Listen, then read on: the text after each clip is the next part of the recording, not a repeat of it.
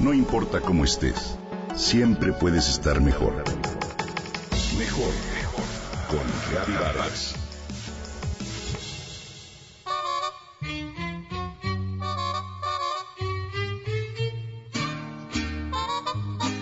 Es una de las hierbas más utilizadas en la cocina mexicana. La incorporamos a las salsas, a los ceviches y a los cócteles de mariscos. La espolvoreamos en los caldos calientes y en los taquitos. La usamos para darle sabor a los cocimientos y a los arroces. Sin duda la conoces. Su nombre científico es Coriandrum saribum, pero nosotros la conocemos con su nombre más común, cilantro. Pero, ¿qué sabes sobre la historia de esta hierba?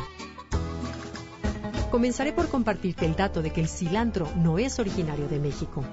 Es una planta de origen mediterráneo y su uso inició en tiempos remotos. Según las crónicas, esta planta es aprovechada en la medicina y en la cocina desde hace 3.000 años aproximadamente. En la antigua Grecia ya se cultivaba cilantro, lo mismo que en el Egipto de los faraones. El médico Hipócrates, quien es considerado como el padre de la medicina, utilizó el cilantro como fármaco. En Asia también fue muy apreciado desde la antigüedad y sus hojas y semillas siguen siendo un ingrediente indispensable de masalas, curries y chutneys.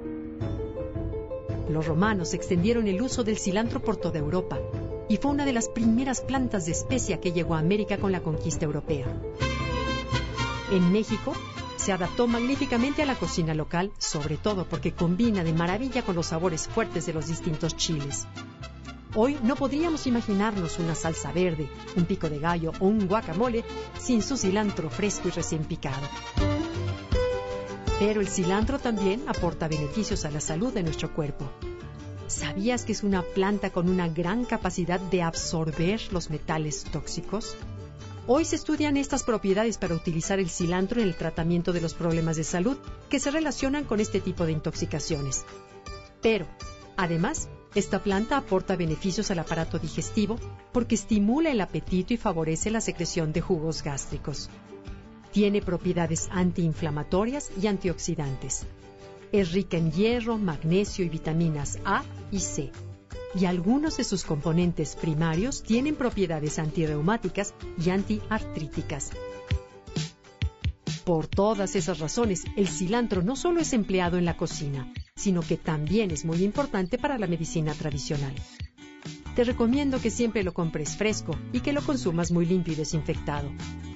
Y por cierto, ¿sabes distinguir el cilantro del perejil entre las hierbas del supermercado? Sí, son muy parecidas en cuanto a su forma y color y se venden en manojos muy similares. Pero en realidad no es tan difícil notar la diferencia porque su aroma es muy singular. Presiona una hojita entre tus dedos y enseguida reconocerás el olor característico del cilantro.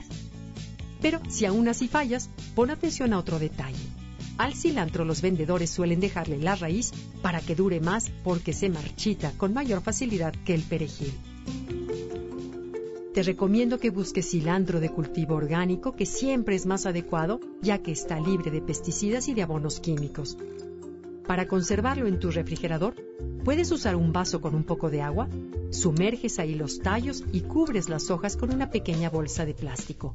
Eso te garantizará que su sabor sea el óptimo. Disfruta de esta rica hierba aromática e incorpórala creativamente en tu cocina.